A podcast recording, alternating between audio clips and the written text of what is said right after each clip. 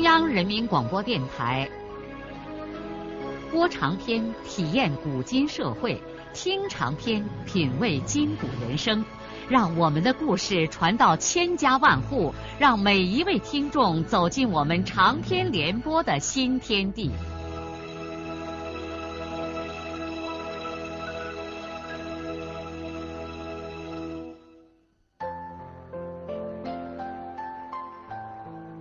听众朋友，请继续欣赏荣获茅盾文学奖的、由中国文联出版社出版的路遥的长篇小说《平凡的世界》，由李野墨演播。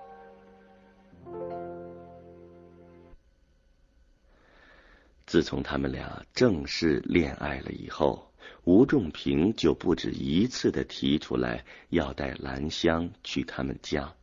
但是兰香每次都婉言拒绝了。兰香也是后来才知道吴仲平的父母是干什么的，还知道官儿还很不小呢。是啊，省委副书记是个显赫职务。但是不知道为什么，兰香的内心深处反而对此感到某种遗憾。本来他希望吴仲平也是一个一般人家的子弟，这并不是说他自己有什么门当户对的观念，而是他怕别人有这种观念，他担心和难以忍受的正是这一点。兰香是农民孙玉厚的女儿。是因为他的天资和刻苦精神，才使他来到这个令人瞩目的大学。否则，她就是一个乡下普通的劳动妇女，怎么可能结识像吴仲平这样的男青年呢？这个省委领导的家庭能够接受兰香这样一个农民的女儿吗？正是因为有这种疑虑，尽管吴仲平一再热心的要带兰香去他们家，但兰香一直犹豫着没有答应。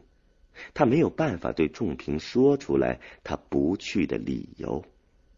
当然，他知道，不管吴仲平的父母对他和他那卑微的家庭出身怎么看，仲平都不可能割舍与他的感情。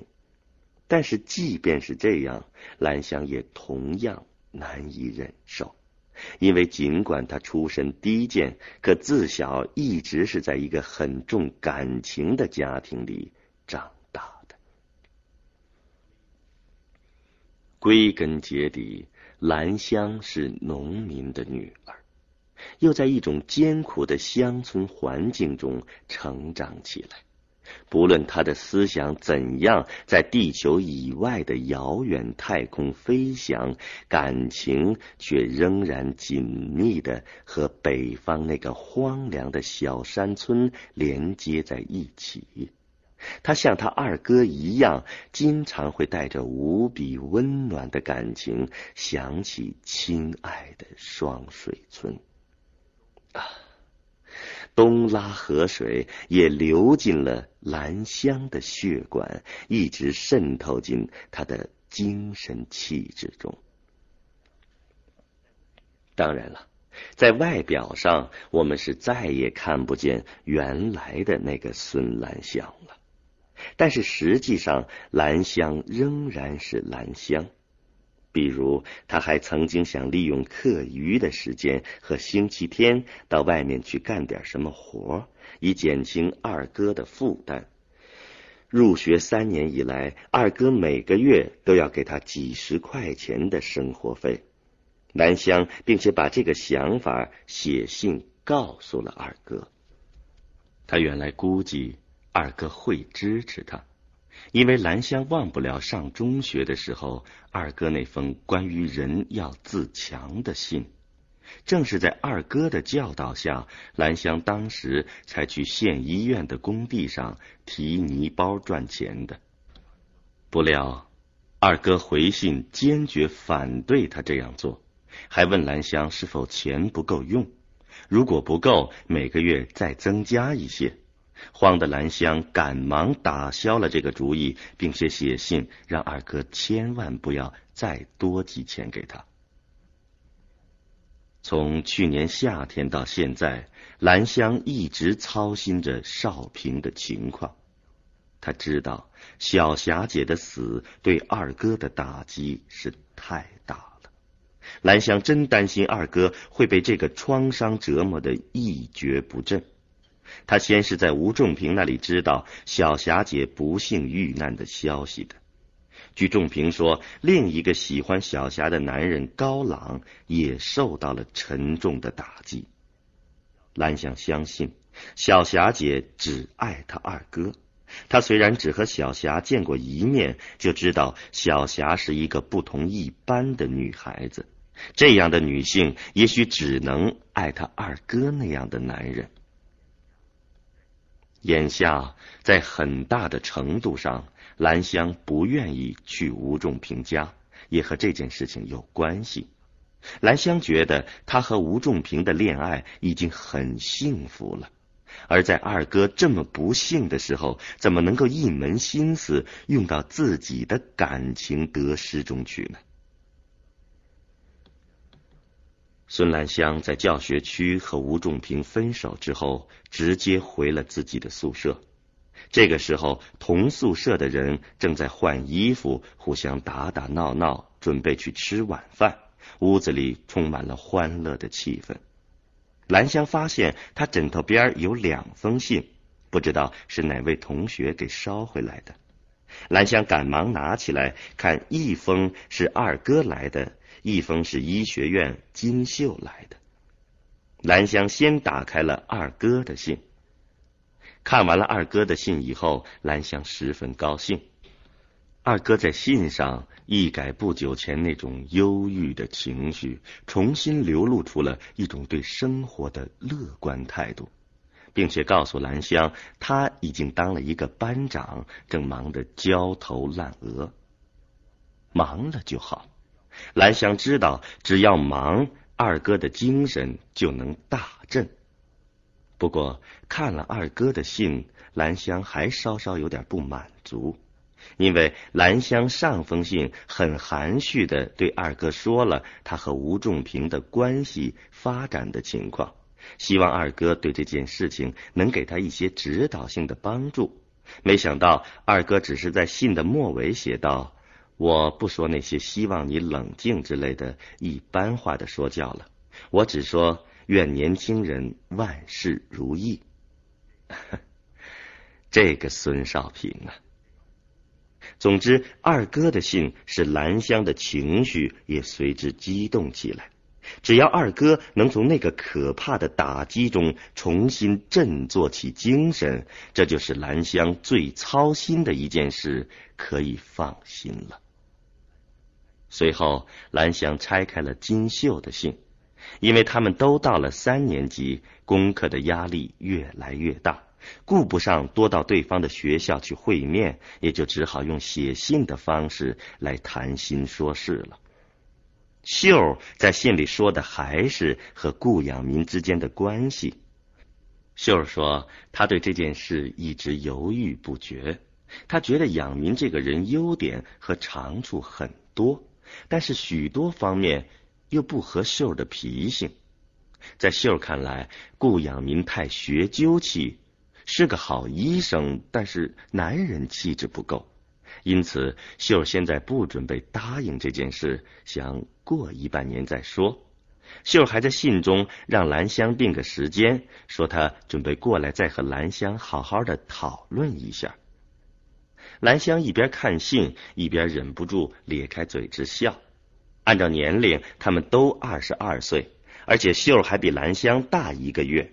但是秀常开玩笑的管兰香叫姐姐，有个什么事儿总要找兰香来讨论。有关秀和顾养民之间的关系，他们不知道已经在一块儿讨论过多少次了。兰香是太了解他的好朋友了。从气质方面看，金秀很像死去的小霞姐。秀很热情，在生活中像一团火；而顾养民文质彬彬，除了医学以外，对其他的事情没有什么兴趣。这当然很不合秀的脾性。有的时候，金秀想到野外去走一走，顾养民也没有什么热情，而只乐意在图书馆里谈恋爱。养民已经从医学院毕业，留在了本院第一附属医院，当然是一个很出色的大夫。据说正在准备考研究生。说实话，兰香不可能在这件事情上为这个妹妹做主。因为归根结底，最后还得取决于金秀本人的判断。兰香忍不住想笑的是，秀也不知道是怎么接受了眼下的新时尚，寻找起什么真正的男子汉来了。看完了两封令人愉快的信，一直到吃过晚饭以后，兰香的情绪仍然很激动。他没有回宿舍，也没有去图书馆的阅览室，一个人在校园里的林荫路上溜达了好长时间。初夏的夜晚不凉不热，清风摇曳着树枝花叶，灯火在密林后面影影绰绰，闪烁着模糊的光芒。兰香漫步在这迷人的夏夜，心中涌动着青春的热潮。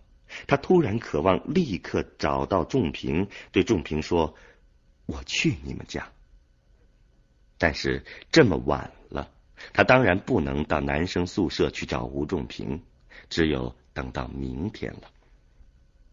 第二天早上上课的时候，兰香像往常那样坐在吴仲平早就为他站好的座位上。开课以前，兰香从笔记本里撕下一张纸条，在上面写了“我去”两个字，悄悄的推到吴仲平的面前。吴仲平看了看纸条，立刻有点坐立不安。他悄悄的对兰香说：“我下课就给家里打电话。”中午吃饭的时候，他们为一件小事争执了半天。吴仲平已经打电话让父亲派他的小车来接一下他们，但是兰香坚决反对他这样做。兰香开玩笑说：“要是这样，那就和许多电影里的情节差不多了。一个老官僚的儿子动用父亲单位的小车来接送女朋友。”吴仲平也开玩笑说：“呃，电影里可能还有另外一种情节。”这样的时候，那位有革命觉悟的女朋友就带头抵制不正之风，坚决不坐老官僚的小汽车。两个人说笑了半天，最后还是像通常那样，男人屈服了女人。仲平又给家里打电话，让小车不要来了，因为刚才提到了电影，两个人就决定下午先到街上去看一场电影。他们很久没有在一块看电影了，然后他们准备直接走回吴仲平的家。在省委大院里，常务副书记吴斌的住处比省委书记乔伯年的住处还要好一些。虽然他们住的同样是一座二层小楼，但是吴斌的住处外观和内部都很漂亮和雅致。庭院也相当开阔，满院子是北方名贵的树种，一年四季常有鲜花开放。夏春秋三季不必说，即使是冬天，也有好几丛腊梅开得一片金黄。院子里还有几个相连的廊亭，纯粹是中国式的古香古色。吴斌在本省担当这个职务已经有相当的年头，因此多年来一直住在这里没有动。他隔壁住着石钟一家，住房条件也比他要差一些。和石钟紧挨着的就是乔伯年的住处。虽然乔伯年是一把手，但住宿条件还不如石钟。乔伯年院子里边没有花草之类的观赏植物，而种了一些庄稼。人各有所好嘛。本来伯年可以去住前省委书记腾出来的地方，那当然是这个大院里最好的住处。但是乔伯年硬是没有去，让省顾问委员会主任住了。下午如果没有什么会议，吴斌一般也不去办公室，就在自己家里。现在领导人的许多工作要在家里进行，好多情况下谈话就是工作，而有些谈话又只能在家里最为合适，气氛亲切，还走漏不了风声。这一天上午，吴斌接到北工大儿子打来的电话，说晚上要带女朋友到家里来吃饭，这可是一件大事儿。吴斌和老伴儿早就听说儿子有了女朋友，他们也让儿子把女朋友带回来，但是一直还没有见到这位也许是未来儿媳妇的面呢。吴斌夫妇后来才知道，仲平的这个女朋友是从黄原农村来的，为此老伴很有点不乐意，觉得不能理解儿子为什么要找个农村姑娘。吴斌一开始也不乐意，按照他们老两口的意思，仲平将来应该和高维山的女儿高敏结婚。维山是市上的副市长，他们两家是多年的老朋友了。而维山的父亲高步杰又是中纪委常委，熟识许多的中央领导，这门亲事是很理想的。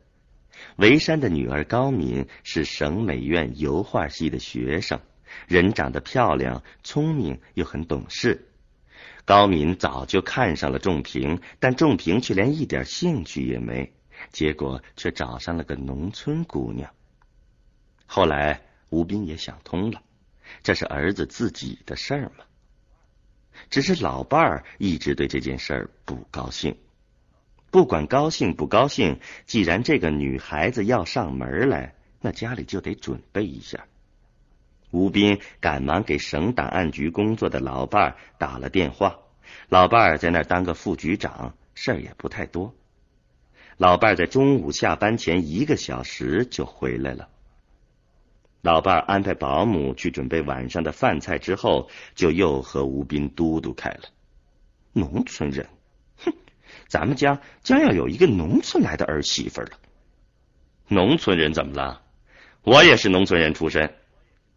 那那卫生习惯、智力，吴斌不由讥讽的对老伴儿说：“你连面都没见，就知道人家不讲卫生。至于智力，他能考进那个大学，就说明他肯定超过了管理档案的水平。”副局长。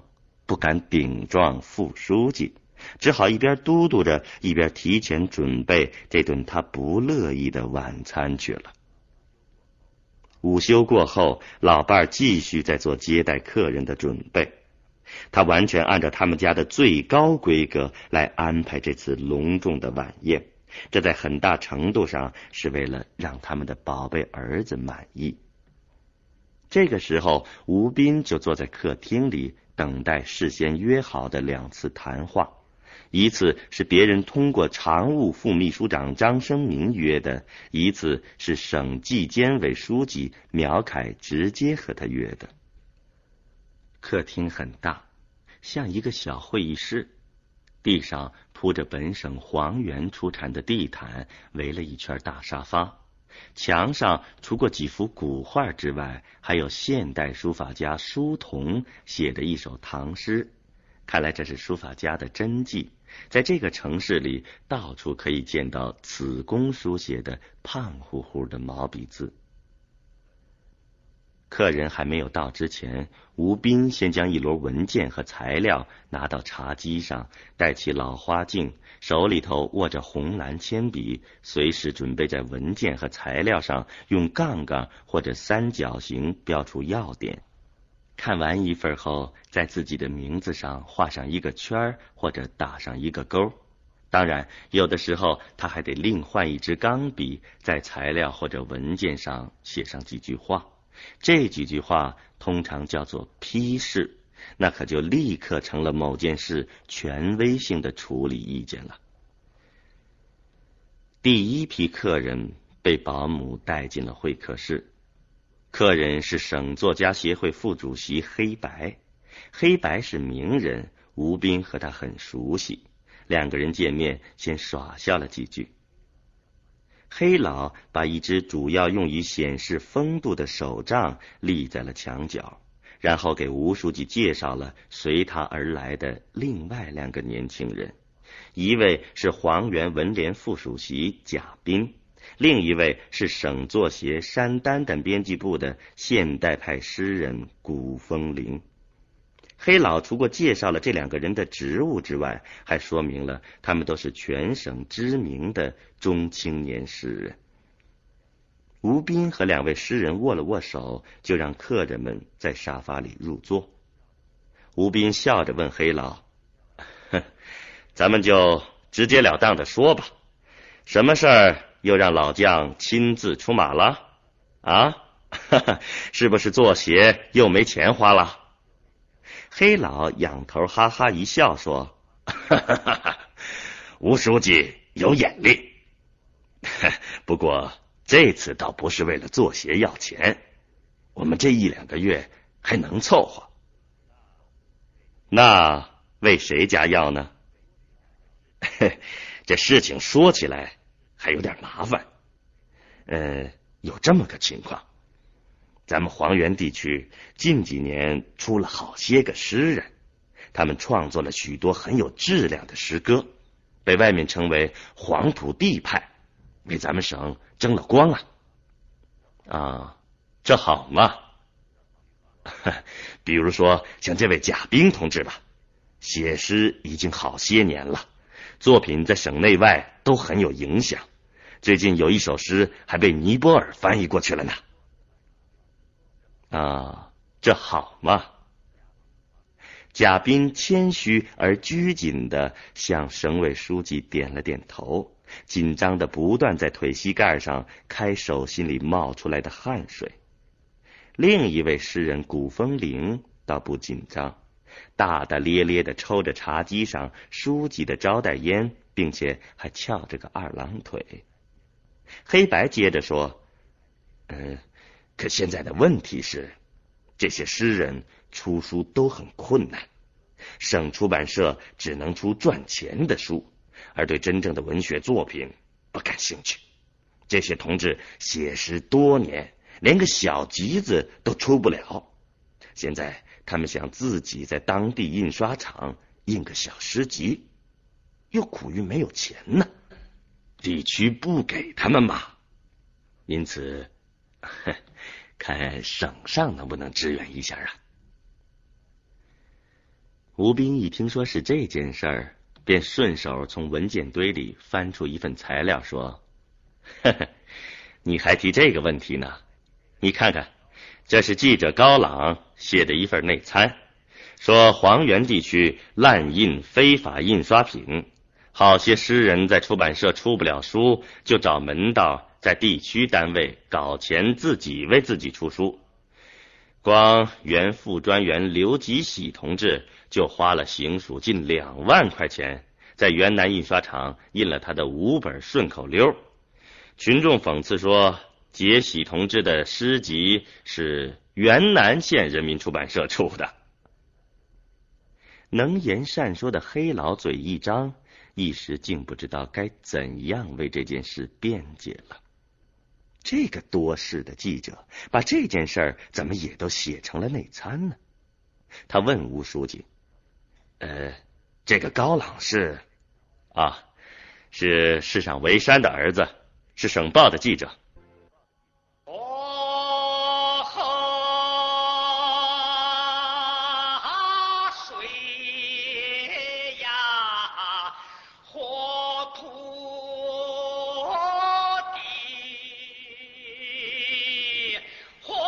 路遥的长篇小说《平凡的世界》今天就播送到这里。您听了以后有什么感想、体会和建议？欢迎来信告诉我们。来信请寄中央人民广播电台听众工作部，邮政编码幺零零八六六。请明天继续收听。节目编辑叶咏梅。